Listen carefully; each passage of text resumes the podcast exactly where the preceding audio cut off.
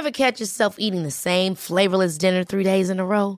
Dreaming of something better? Well, HelloFresh is your guilt-free dream come true, baby. It's me, Kiki Palmer.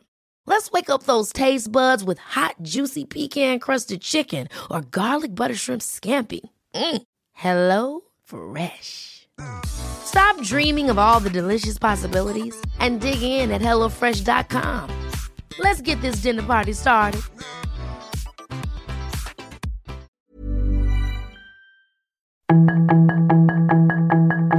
Tarde a tarde, lo que necesitas saber de forma ligera con un tono accesible. Solórzano, el referente informativo.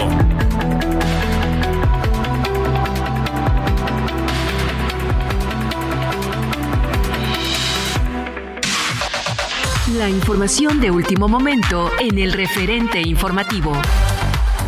El gobernador de Zacatecas, David Monreal, aclaró que no existe ningún convenio o acuerdo firmado entre el gobierno de esa entidad y el de Estados Unidos. Esto luego de que el presidente Andrés Manuel López Obrador criticara que este no sería válido porque la constitución prohíbe a estados hacer acuerdos en materia internacional. El canciller Marcelo Ebrard anunció que el gobierno de México presentó oficialmente la segunda demanda en contra de cinco armerías estadounidenses que se ubican en Tucson, Arizona. Esta nueva denuncia llega tres días antes de que se realice el encuentro de alto nivel entre los gobiernos de México y Estados Unidos para tratar temas de seguridad en la Casa Blanca. Pío López Obrador compareció ante la Fiscalía Especializada en Delitos Electorales de la Fiscalía General de la República, pero se reservó su derecho a declarar en la carpeta de investigación que se integra en su contra por presuntos delitos electorales, revelaron funcionarios federales. Kenia López, vicecoordinadora del PAN en el Senado, anunció que el bloque de contención presentará una acción de inconstitucionalidad contra la reforma que permitió que la Guardia Nacional pase a formar parte de la Secretaría de la Defensa Nacional. Fueron detenidas dos personas que están relacionadas con el presunto convoy con gente armada que circulaba en la alcaldía Milpa Alta y que posiblemente pertenecían al grupo delictivo conocido como la familia michoacana. El Comité de Nueva Normalidad, conformado por la Secretaría de Salud, la Secretaría de Economía, la Secretaría del Trabajo y Previsión Social y el Instituto Mexicano del Seguro Social, estableció que en ningún caso se debe obligar a las personas a realizarse pruebas de laboratorio para verificar que no tengan COVID-19 como requisito para regresar a trabajar. La tormenta tropical Julia dejó al menos ocho muertos tras su paso por Centroamérica y se prevé que el ciclón siga descargando fuertes lluvias que alcanzarán el sur de México en las próximas horas. Cuatro de los fallecidos se reportan en Honduras, tres en El Salvador y uno en Nicaragua, además de miles de damnificados. Rusia utilizó este día 83 misiles y 17 drones de fabricación iraní en los bombardeos efectuados hoy contra varias ciudades ucranianas. Según un portavoz de la Fuerza Aérea de Ucrania, 43 de los misiles lanzados fueron derribados por las defensas ucranianas. En el aniversario Soriana lo damos todo. Lleve el segundo al 50% de descuento en detergentes Ariel, pañales Huggies All Around y Kiddies, desodorantes en aerosol, Axe, Rexona o y en Jarcier Scotch Bright e higiénicos Elite. Soriana, la de todos los mexicanos. A octubre 10, excepto clínicos. No aplica con otras promociones. Aplica restricciones. En el referente informativo le presentamos información relevante. México presentó en Arizona segunda demanda contra el tráfico de armas. David Monreal, gobernador de Zacatecas, negó haber firmado un acuerdo con Ken Salazar. Américo Villarreal acusó a García Cabeza de Vaca de dejar Tamaulipas saqueado. PRI irá sin una coalición para la elección al Senado de la República. Aumentará presencia policial en Milpa Alta tras video de grupo armado. Michoacán, entre los cinco estados con más población con depresión y ansiedad. Detienen a cuatro guachicoleros en Hidalgo y aseguran más de 3.500 litros de combustible. Suman 11 muertos y 60 heridos tras ataques en Kiev y otras ciudades ucranianas este día.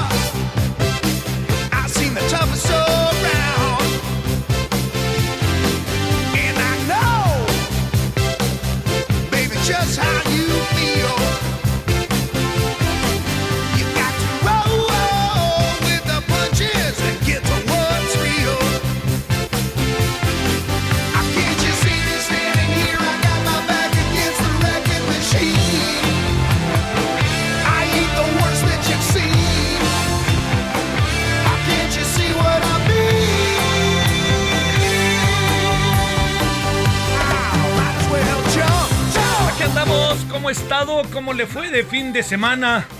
Yo el viernes anduve por los rumbos de, de Oaxaca. Este, muy interesante. La verdad que muy interesante lo que pudimos ver. A lo que fuimos, ya le contaré. Pero por lo pronto, gracias que nos acompaña. Le saludo en nombre de todas y todos quienes hacen posible la emisión. Deseando que haya tenido un buen fin de semana, que haya tenido hasta ahora un buen este día lunes, inicio de semana, y que así sea la semana. Bueno, eh, muchas cosas, este, hay muchas cosas que están ahí eh, encima de nosotros y que habría que revisar. Mire, eh, el tema, el tema con, con la, el tema con la, con el hackeo nos está nos está causando problemas. Eh, le voy a decir qué tipo de problemas. De, ahora sí que de tener la justa dimensión de lo que pasa. Sale tanta información todo el tiempo, porque además, pues esa es, esa es la dinámica de las cosas. Pero le diría algunas cosas que han pasado que no son nada gratas, ¿eh? A ver, una muy concreta, le diría, es el eh, que hay información que se da a conocer, por ejemplo, hoy el país dio a conocer una, una, este, incluso una foto satelital, etcétera, en donde se encuentra el, eh, el este, en donde se presume está la dirección o el mapa o lo que fuera de donde se encuentra un muy destacado e importante narcotraficante y resulta pues que se dio a conocer. Entonces, pues ahí viene la otra parte, ¿no? O sea, dicho de otra manera, la persona eh, la persona, este narcotraficante muy peligroso, como así se define, pues ya sabe que lo andan buscando y que ya lo encontraron y que ya saben cómo llegar a él. Entonces, todo esto, pues imagínense este, lo, que, lo que viene... Eh, lo, lo, que viene por delante de todo esto, ¿no? Eh, lo que puede pasar con mucha de la información que se va a conocer. Pero bueno, esto la, la, Secretaría de la Defensa Nacional tendría que saber qué hacer, ¿no? Tendría que buscar la manera de, pues atemperar los, este, las, las consecuencias, pero tendría que hacer algo, tendría que hacer algo, ¿no? Bueno, ese es uno de los temas que a diario sale y sale y sale y sale información. Va a ser interminable. Bueno, ahora, déjeme decirle algo sobre la información. En algunos casos se conocían las cosas, en muchos otros no se conocían las cosas. Eh, yo le diría, por ejemplo, todo esto que es donde compran los narcos aparentemente las, las armas, resulta que enfrente de campos militares, yo no lo puedo creer, y más lo sabe la defensa. Eso es como para poner, no sé usted qué, qué piense, pero focos rojos. También es para poner focos rojos que hagan un análisis en donde digan que se presume que México va a ser este, finalista del Mundial, entonces hay que estar atentos porque va a salir la gente a la calle y se va a alborotar mucho.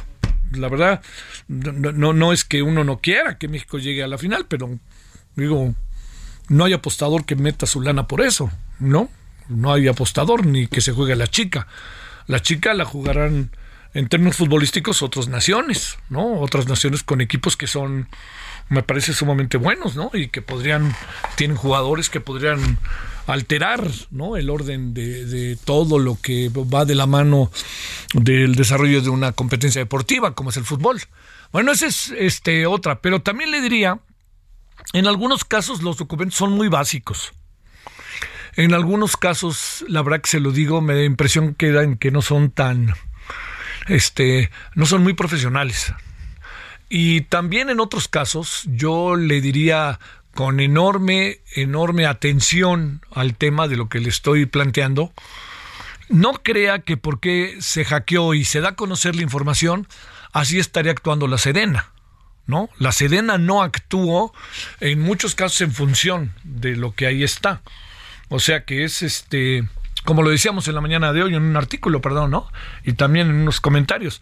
El asunto está en que lo que tenemos enfrente nosotros de lo que hizo la Sedena es, son documentos internos, que no necesariamente son políticas a seguir. Puede ser que sean políticas a seguir, eso no lo vamos a saber. O lo podríamos saber en función de si podemos constatar y hacer un comparativo entre el documento y la política que se sigue, la política de acción que sigue la Secretaría de Defensa Nacional. Soy de la idea de que Claro que es importantísimo, importantísimo, sin reparo alguno, lo que está haciendo el hackeo en función de la información que estamos teniendo, pero también le debo decir que es muy importante entender y saberlo leer saberlo distinguir. Y yo creo que en esto quienes están teniendo acceso directo al hackeo tendrían que ser particularmente este, cuidadosos para, para ir dando la información, ¿no? Ni de broma insinuó no dar la información. Toda hay que darla toda, sea del tamaño que sea. Pero me refiero, eh, de repente cuesta mucho trabajo, como sale tanto y tanto y tanto, cuesta mucho trabajo hacer como una disección, ¿no? De todo lo que está pasando y la trascendencia. Porque le voy a decir algo que me parece verdaderamente delicado. Yo no veo que el gobierno mexicano esté haciendo una cosa de recibo. Yo no lo veo. No sé usted. Yo no lo veo.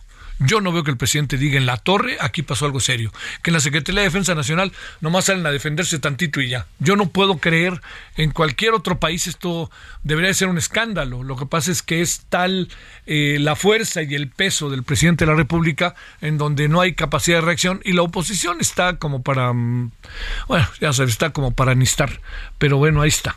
Entonces, todo esto yo se lo planteo como uno de estos asuntos verdaderamente importantes de los últimos días, mucho, muy importantes.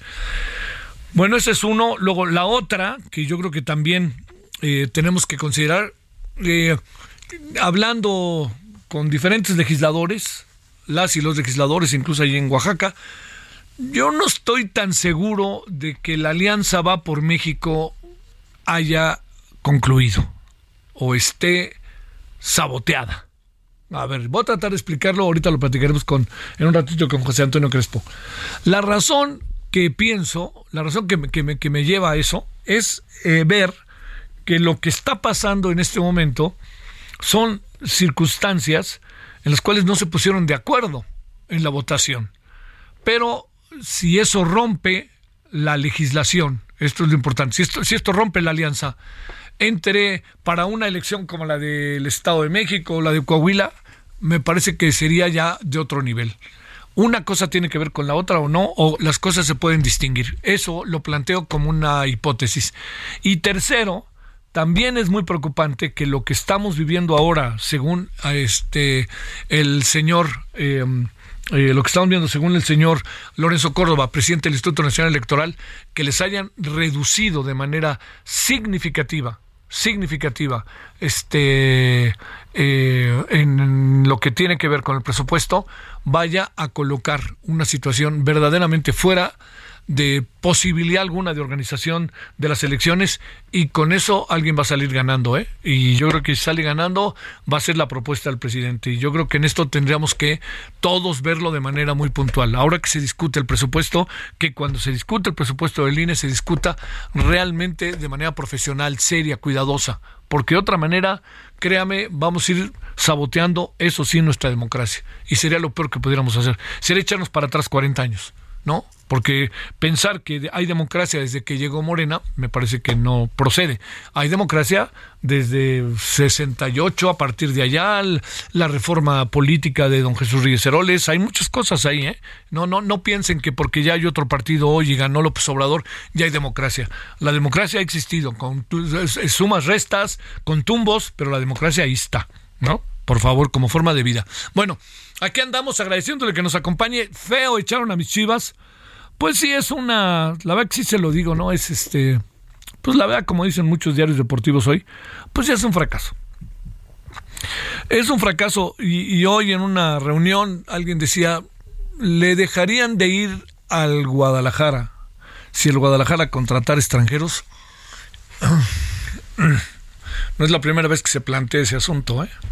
Ahora va a haber un partido muy interesante a futuro entre el Atlético de Bilbao, que tiene puros jugadores vascos o, oriundos, y este y las Chivas. Eso va a estar padrísimo. Van a jugar en San Mamés, que es un estadio histórico maravilloso, y acá en el Akron.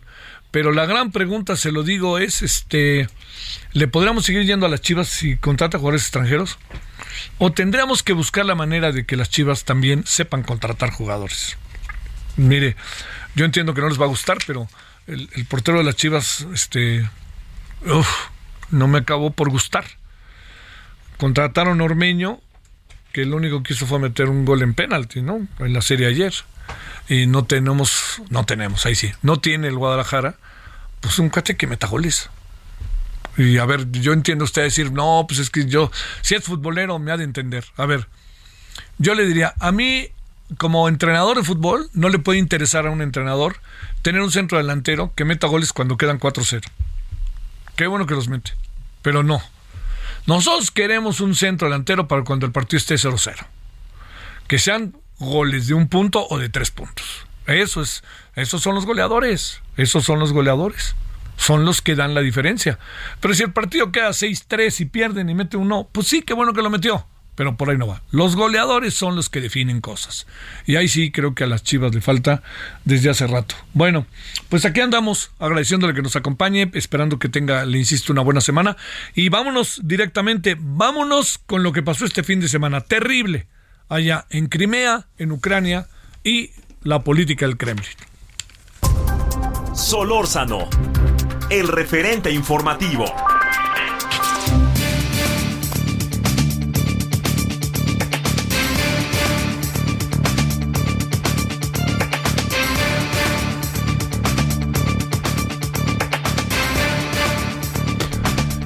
Bueno, vámonos con Gilberto Conde, investigador del Colegio de México. Gilberto, gracias por tu participación. ¿Cómo has estado? Buenas tardes. Muy bien, Javier. Qué gusto estar de nuevo contigo, tu programa, tu audiencia. El gusto es nuestro.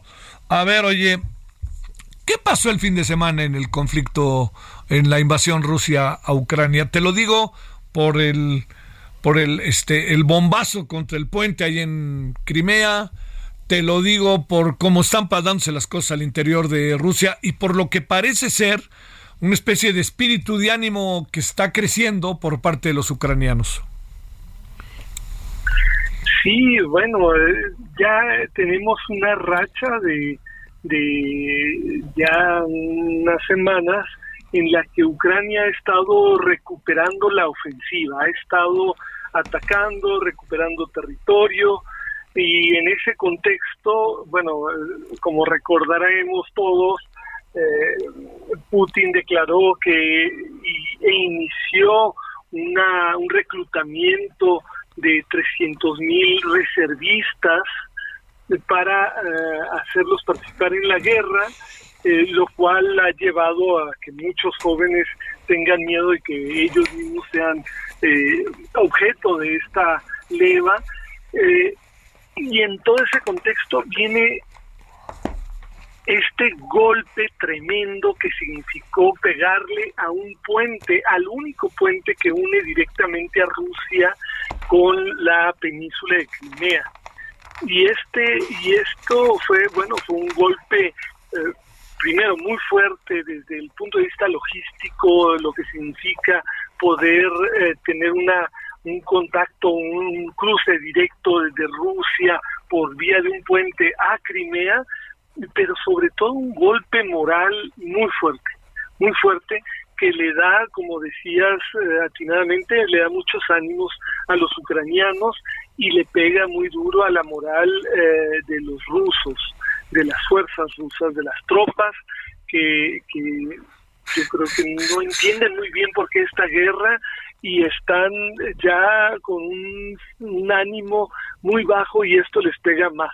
Ahora la respuesta de Rusia ha sido atacar objetivos civiles en varias ciudades importantes ucranianas, incluyendo por supuesto Kiev y otras ciudades importantes, eh, pero esto suena a desesperación, igual que la leva de estos 300 mil eh, personas.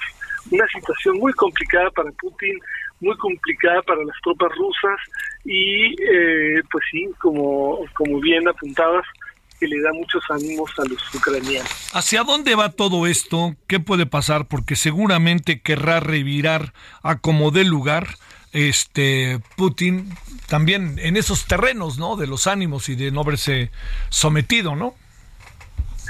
Sí, eh, por supuesto, con Putin yo no me atrevo a hacer muchos pronósticos, ¿verdad? Porque ya me he equivocado. Este, eh, muchos pensábamos que no iba a atacar Ucrania, que nos parecía como, o sea, aunque tenía sus motivaciones, sus motivos, etcétera, pensábamos que no era como muy inteligente hacerlo. Este, cuando lo hizo, yo pensé, bueno, tal vez me equivoqué y si era, si es algo, pues, eh, visionario hacer esto, pero muy pronto se notó que Estados Unidos, todos los aliados de la OTAN le metieron miles de millones de dólares a Ucrania en armamento, en eh, entrenamiento, en este, eh, inteligencia militar muy, muy eh, sofisticada para que esta guerra se convirtiera en un en una derrota rotunda de Putin y parece que lo están logrando. Ahora, Putin, por supuesto, que no quiere quedarse con los brazos cruzados, es el problema siempre de las guerras, de este tipo de guerras, eh, que sabes cómo entras, pero no sabes luego cómo salir. Eh, salirse en desventaja es vergonzoso y cuando llevas la ventaja, pues dices, ¿para qué me salgo ahorita? Y, no necesariamente es el, nunca es el momento adecuado. Entonces, eh, por supuesto que Putin está tratando de eh, revirar, de eh, subir el grado de desafío de su de su apuesta. sin embargo, ¿qué tanto lo puede elevar? O sea, él ha hablado de una posible respuesta nuclear. esto ha llevado a, a Biden también a declaraciones bastante eh, burdas y bastante tontas, creo yo, de que se viene un Armagedón y que se viene como, como el fin del mundo y este total en realidad no sabemos, no sabemos, pero de que la situación se siente peligrosa, pues sí. Digo, no es para dejar de, de ir al cine ni para dejar de ir a, al mandado, ¿verdad? Pero, pero sí, la, la situación se siente, eh, se siente complicada. Eh, no sabemos, francamente, yo, lo que sí pronostiqué, eh, creo que atinadamente, fue que Estados Unidos y sus aliados iban a tratar de hacer todo para que esto le saliera carísimo a Putin y lo están logrando y este un poco lo que le pasó a los soviéticos en Afganistán, ¿no? Que, que se lanzaron ahí a una guerra que era que resultó muy complicada también por lo mismo, por muchísimo dinero que le metieron los estadounidenses y sus aliados a que eso fuera un calvario para los soviéticos en aquella época y, y lo están repitiendo ahora, ¿no? Y es la forma más relativamente económica para ellos para eh, lograr pegarle a este enemigo que, que un poco también uno se pregunta qué necesidad, ¿no? O sea, como que si después de la después de la Guerra Fría en los 90 hubieran realmente tratado de jalarse a Rusia al, al, al ámbito de influencia y de hegemonía estadounidense, lo podrían haber logrado y no lo hicieron, ¿no? Es, es una situación muy, muy extraña. Gilberto, te mando un gran saludo, muchas gracias. Un gran placer, Javier, este, eh, a la orden. Gracias por tu participación, Gilberto Conde, investigador de El Colegio de México. Bueno, ahora son 17.24 en la hora del centro.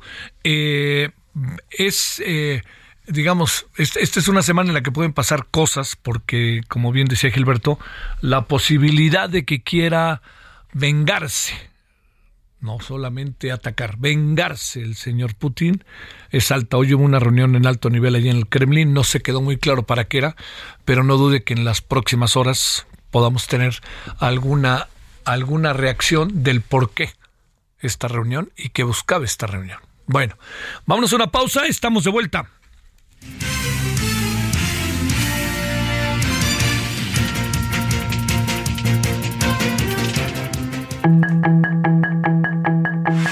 El referente informativo regresa luego de una pausa.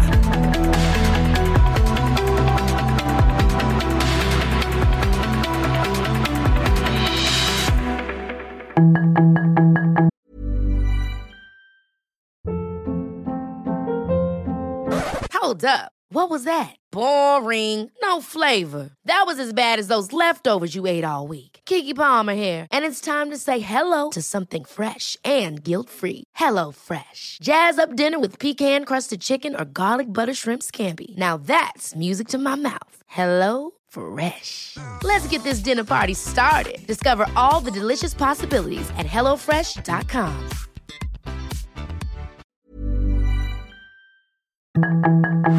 Estamos de regreso con el referente informativo.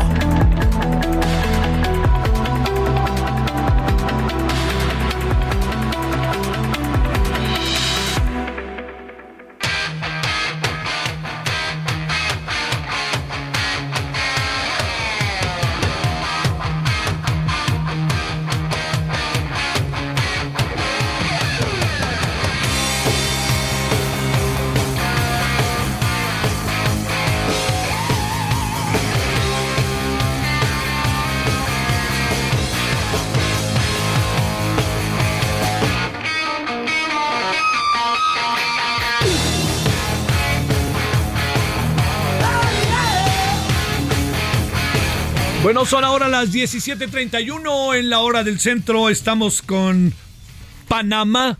Es Van Helen. Estamos escuchando esta banda estadounidense. eh, debido a que hoy está cumpliendo 68 años David Lee Roth, vocalista original. Y bueno, pues este. Y el, el mero mero de la banda, ¿no? Van Halen. A ver qué le parece. 17:31.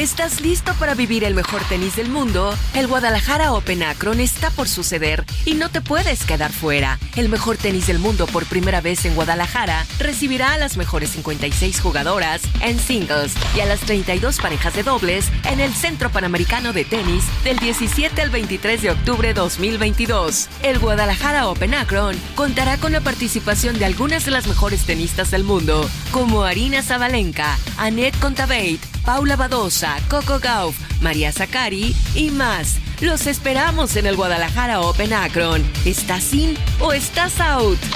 Akron, estamos en el deporte.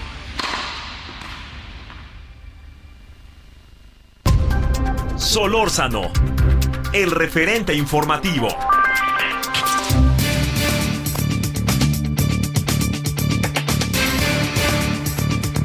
Bueno, ahí también estará la Muguruza, que últimamente no he leído muy bien, ¿eh? Allá en el tenis, este, pero fue campeona aquí el año pasado, ¿eh? Campeona mundial del torneo de las ocho grandes. Bueno, vámonos a las 17.33 en la hora del centro. José Antonio Crespo, investigador del CIDE, analista político. José Antonio, ¿cómo has estado? Gracias, buenas tardes. ¿Qué tal, Javier? Muy bien. A ver, este... ¿De qué se podrá, se podrá tratar lo de mañana? De que hay un grupo de organizaciones sociales que se van a unir o van a hacer algo parecido. ¿Qué tanto esto puede romper con Va por México? ¿Se ha ido perdiendo la alianza que con, por, con motivo de lo que pasó en el Senado, que ahora va de regreso, por cierto, a diputados? ¿Cómo ves las cosas, José Antonio? Sí, sí, Javier, efectivamente es un esfuerzo por retomar la idea de formar una coalición PRI-PAN-PRD eventualmente quizá Movimiento Ciudadano. Eh, pero, ¿por qué? Porque efectivamente ese esfuerzo, que de por sí se ve difícil, así siempre lo he considerado yo, pero no imposible, pues se debilitó, se debilitó con la iniciativa que sacó el PRI en relación a los militares, se cambió la iniciativa en el Senado para lograr los votos y finalmente ya salió. Eh, falta en la Cámara Baja, pero ya sabemos que tienen los votos para que salga la iniciativa reformada. Y eso, pues, por supuesto, que debilita la coalición porque PAN y PRD dijeron, oye, ni nos dijiste, Alejandro Moreno, pues, dirigente del PRI, no nos avisaste, no nos consultaste, se está rompiendo un acuerdo de no apoyar la militarización, en fin, y por lo, por lo tanto ya han dicho que con Alejandro Moreno no hay, no van, porque no cumplen los acuerdos, porque ya no es confiable con lo cual se pone absolutamente en riesgo la coalición. Yo no la doy por muerta, por estas razones. Sí, sí está en alfileres, digamos, ¿no? Está detenida con alfileres, pero no lo doy por muerta, porque tanto dentro del PRI como PAN, PRD, hay mucha gente que quiere seguir buscando la posibilidad de la coalición. Hay muchos que no. Hay muchos panistas que dicen, no, pues ya vamos nosotros. PAN, PRD, eventualmente de jalar bien Ciudadano, si se puede, pero ya con el PRI nada. Ah, y, pero creo que hay más gente dentro del PAN y del PRD ah, y desde luego de las organizaciones civiles que estamos empujando eso, de que se esperen, de que se quede la puerta abierta, de que si ahorita mismo, en estos días, no se logra, digamos, la coalición, pues que se espere un poco, pero que no se cierre la puerta para ver de qué manera se podría reconstituir. Eh, así está la situación, así la veo yo. Creo que una puerta de oportunidad será la reforma electoral.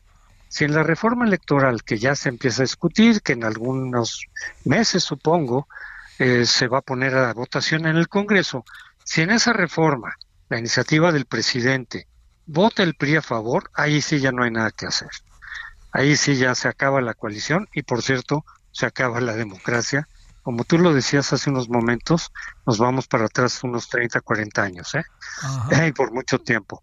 Pero, eh, pero la coalición desde luego que ahí se acaba, ahí ya no habría mucho que hacer. Ahora, si el PRI, como lo asegura Alejandro Moreno, ya sé que hay que tomarlo con reserva, pues ya no es muy confiable que digamos, ¿no? Si alguna vez lo fue.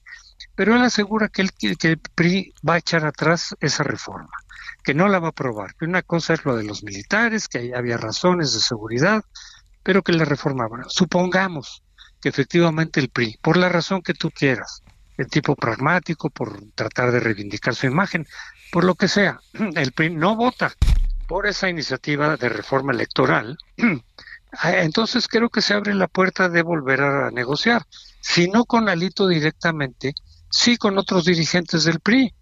Alito podrá comprender, espero yo, que él, él, su figura, pues ya está muy puesta en duda, pero que diga, bueno, yo voy a meter a negociar a fulano, a sutano, a otros personajes dentro del PRI, a Claudia este, Ruiz Macié, en fin, que sea confiable para los opositores y yo doy mi visto bueno de si se llega a una coalición en ciertos términos, yo doy mi visto bueno como presidente del PRI. Ya no es conmigo, es con el partido. Yo veo esa posibilidad, eh, no la veo sencilla, pero queda abierta esa posibilidad, pero va a depender básicamente de lo que el PRI haga con la reforma electoral. Oye, este José Antonio, él va a regresar a diputados y no va a pasar nada, ¿verdad? Sí, lo de la iniciativa esta. Regresa a diputados y no pasa nada. Ahí la prueban, ahí ya la prueban porque ya tienen los votos. Sí, ahí, ahí ya está, ¿no? Eso ya está. O sea, a pesar de los cambios. Sí, porque los periodistas van a decir, bueno, se, necesitó hacer cambios para que en el Senado se votara, pues nosotros lo aprobamos y ya está. O sea, ese, ya, ese arroz ya se coció, digamos, ¿no? Gran desdén hoy del presidente a esta alianza, ¿no? Sí, por supuesto, bueno, pues sí, siempre lo ha dicho desde el principio, se burla de la alianza, dice que es, este, como el PRI antes se burlaba de la alianza PRD-PAN, decía que era aceite con agua, etcétera. Bueno, pues ahorita está en el mismo papel López Obrador, porque evidentemente ve que una coalición PRI de PAN PRD y sobre todo si se une Movimiento Ciudadano, sí le pueden ganar. Una coalición así sí le puede ganar a Morena, pese a los eh, popularidad en las encuestas, lo que tú quieras, pero esa coalición sí le podría ganar a Morena. Y eso obviamente no le gusta a López Obrador, entonces pues se burla de ella, la descalifica, eh, eh, llama a los priistas a no, a no ir con el PAN, su enemigo histórico. Pues sí, pero si el PRD tantas veces fue con el PAN, el PRD era más antagónico que el PRI respecto del PAN, porque representaba el viejo PRI, etcétera, ¿no? El, el estatismo, etcétera. Entonces, pues son argumentos que usan los partidos para descalificar a las coaliciones que sí les pueden hacer daño. Así como la coalición este PAN PRD en muchos estados ganó, en muchos estados le quitó la gubernatura al PRI, pues ahora una coalición de los opositores sí podrían ganar el Estado de México, Coahuila no se diga, pero también la presidencia. Si se llega a hacer esa coalición, entonces López Obrador hará todo lo posible para que no se dé esa coalición, para destruirla. A ver, ¿Qué piensas de estas organizaciones que convocan mañana, eh? Pues mira, hay de todo. Sí. Desde luego, yo pertenezco a una de ellas, que es Frente Cívico Nacional. Yo creo que es buen esfuerzo de que si muchas organizaciones cívicas, algunas con más tinte ciudadano, digamos, de, de derechos humanos, de ese tipo de organizaciones, otras con un tinte más empresarial, porque hay varios empresarios ahí importantes, evidentemente como Claudia X González, pero si todas tienen el propósito común de que se dé una nueva alternancia en el 2024, bueno, pues sumar esfuerzos es lo menos que se puede hacer. Habrán varias cosas en las que no se estén de acuerdo, pero sí en una candidatura común, sí en una coalición, sí en un gobierno de coalición, no solamente una alianza electoral, sino que se fructifique en un gobierno de coalición. Y están en eso y son interlocutores de los partidos para tratar de convencerlos, para tratar de a veces presionarlos, de ser interlocutores entre uno y otro partido, para que se logre ese propósito. ¿Lo van a lograr? No lo sé, no es fácil. ¿Se vale la pena la, la, el, intento?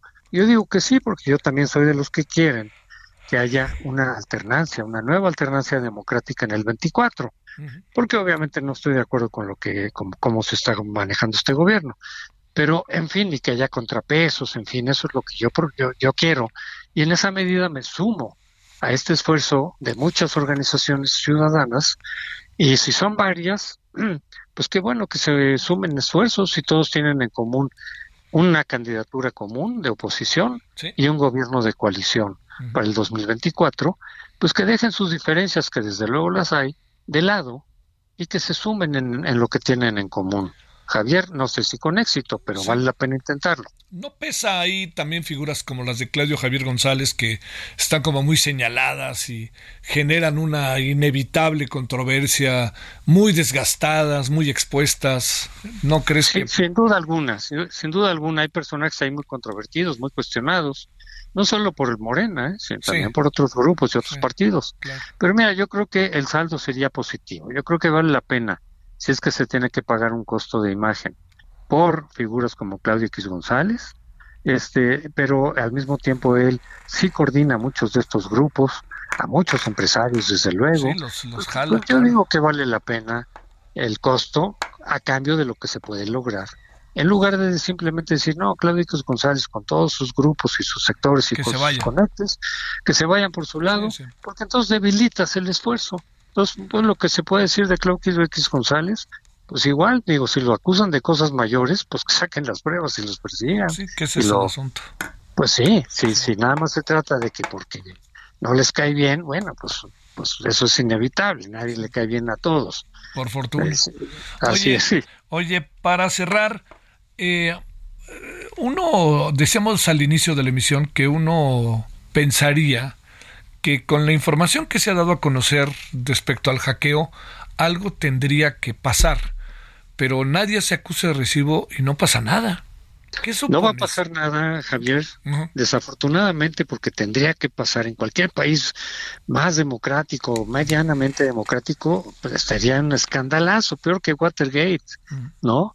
Porque aquí están involucradas muchísimas personas y nada menos que en cosas no menores, como vender armas a los narcos, como tener gente vinculada con los narcos, cosa que se decía que solo los gobiernos anteriores, pues ya estamos viendo que no. Eh, pero no va a pasar ¿por qué? porque seguimos en un gobierno de total impunidad.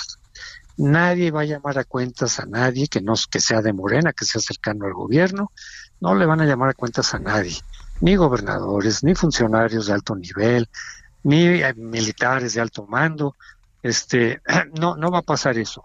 Y políticamente, habrá mucho ruido, mucho escándalo, eh, eh, se van a comprobar muchas hipótesis que había, pero electoralmente tampoco va a pasar demasiado, muy poco, porque el bloque duro de Morena, con el que todavía puede ganar si la oposición va dividida, ese no se va a mover.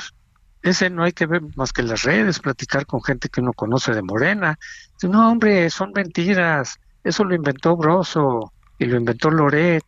Son mentiras, hombre o son cosas insignificantes. Oye, pero están hablando de, este de narcotráfico. pues claro que no. O sea, lo, lo niegan, lo minimizan, como lo está haciendo López Obrador, y ya con eso no van a cambiar muchos votos. Habrá algunos que sí, de gente no tan digamos, no tan cerrada, no tan dogmatizada, que digan, no, no, no, pues yo soy mejor, no, no voto por estos.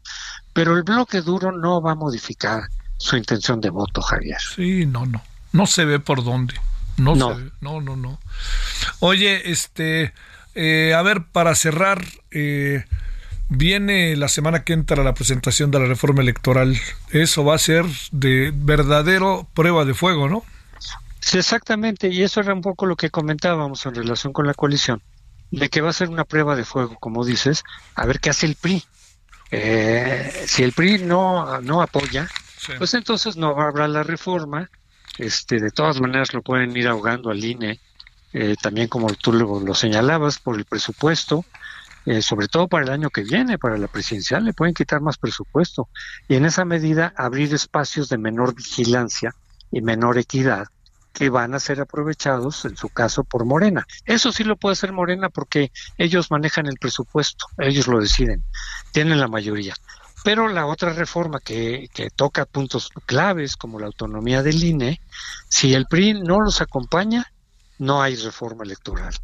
Eh, de todas maneras va a haber ahí jaloneos, va a haber intimidación, se va a intentar aplicar lo mismo que ahora, de intimidar diputados, senadores, porque les tienen cola o les tienen ahí cosas, o les van a ofrecer también algún cargo.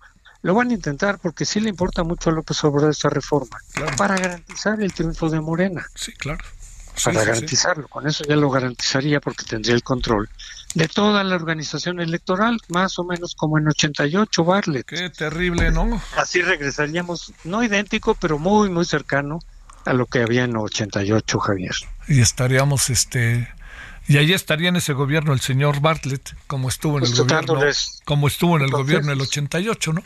Sí, les pasaría algunos tips, algunos consejos para, para, garantizar el triunfo de Morena. Sale. Te mando un gran saludo, como siempre, José Antonio. Muchas gracias que estuviste con nosotros. Hasta luego, Javier. Bye. Hasta luego, bye. Solórzano, el referente informativo. Los deportes con Edgar Valero, porque el deporte en serio es cosa de expertos.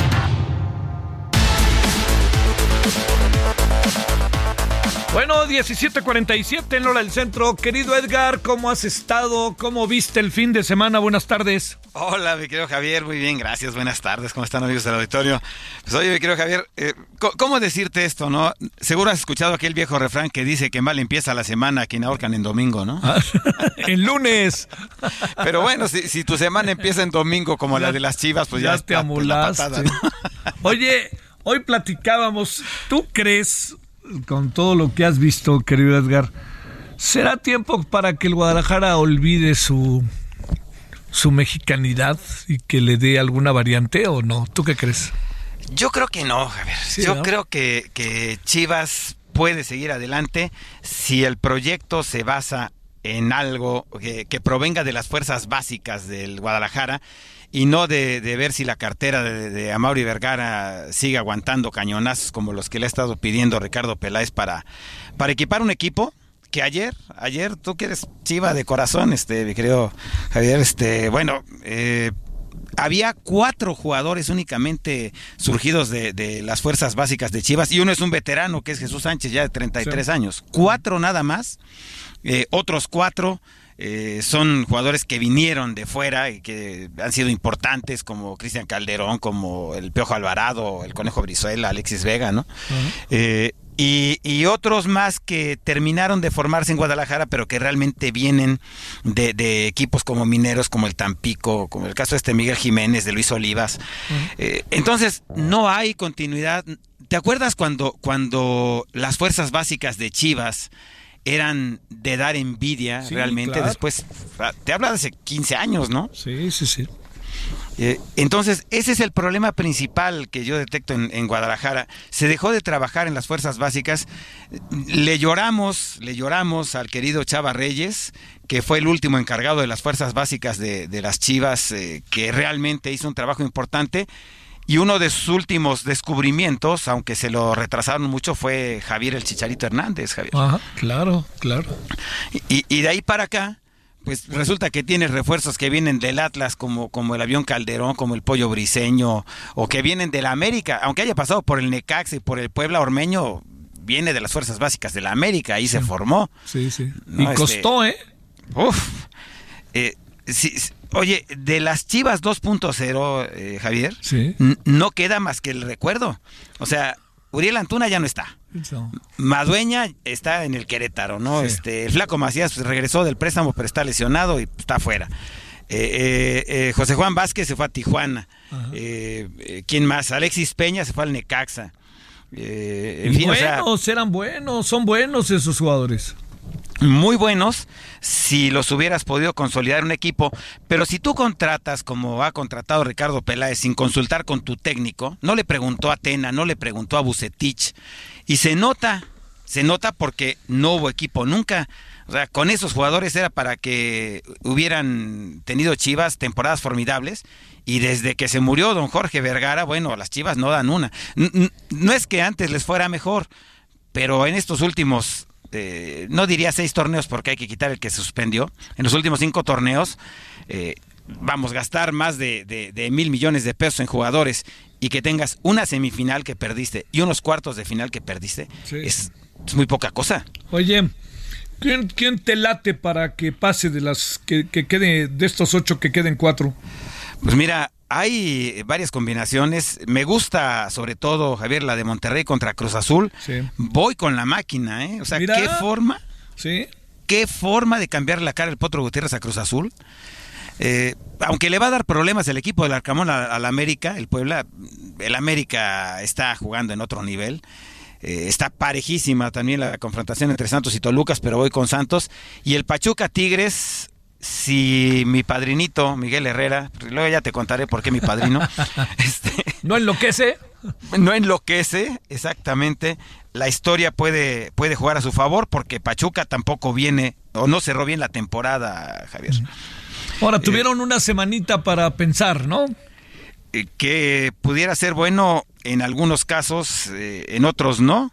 Eh, acuérdate lo que ha pasado eh, con equipos que paran y cuando regresan, regresan fuera de ritmo. Sí, sí, sí. Dependiendo de quién, a quién tienes eh, manejando al conjunto, ¿verdad? Sí. Y en el caso de, de, América y Monterrey yo creo que no hay problema. Santos bien, Pachuca no sé, Pachuca no creo que pueda con Tigres.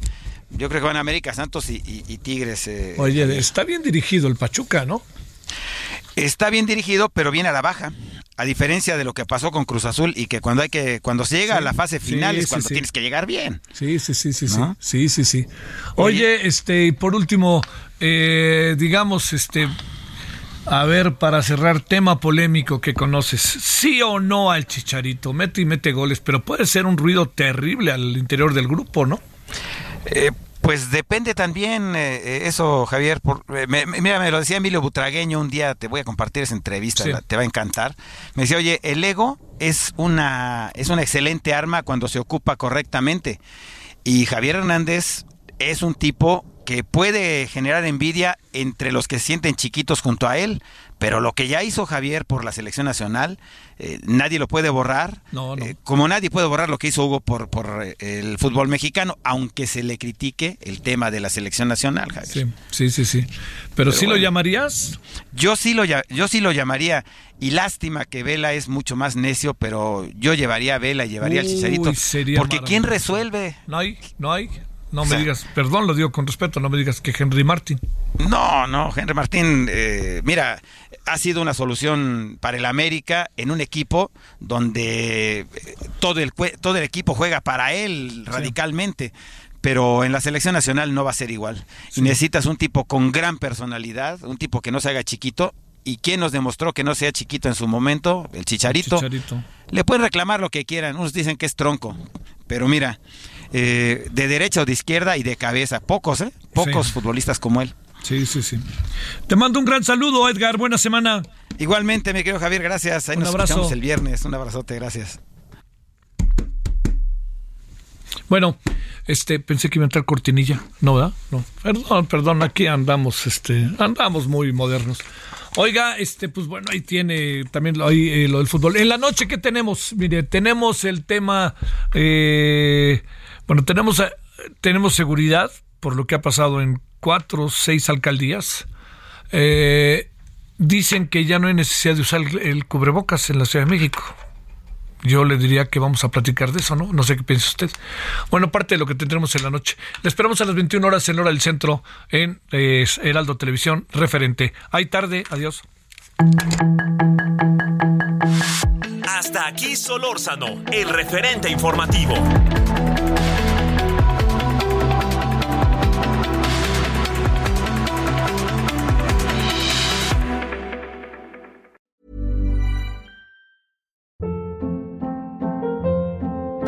Hold up. What was that? Boring. No flavor. That was as bad as those leftovers you ate all week. Kiki Palmer here, and it's time to say hello to something fresh and guilt-free. Hello Fresh. Jazz up dinner with pecan-crusted chicken or garlic butter shrimp scampi. Now that's music to my mouth. Hello Fresh. Let's get this dinner party started. Discover all the delicious possibilities at hellofresh.com.